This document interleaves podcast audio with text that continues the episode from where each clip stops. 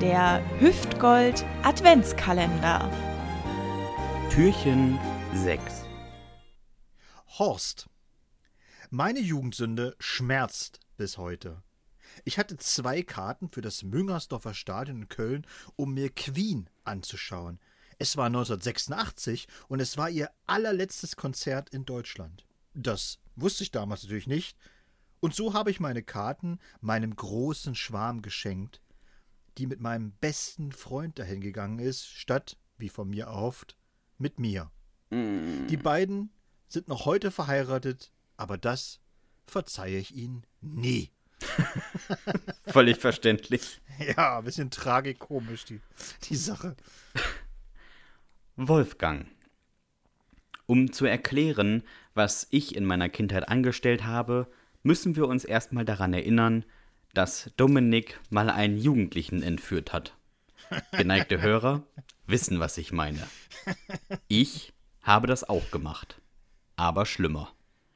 Ich habe den Jungen nicht im Wald nackt an einen Baum gebunden, ich habe ihn in einen Streusalzbehälter der örtlichen Straßenbahn gesteckt.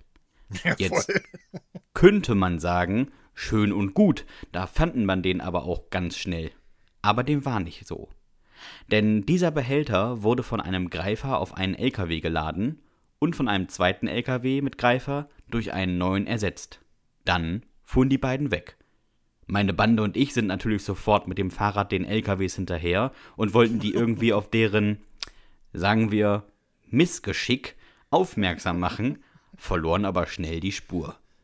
Am nächsten Tag stand der Junge bei uns auf dem Schulhof. Offensichtlich ging es ihm gut.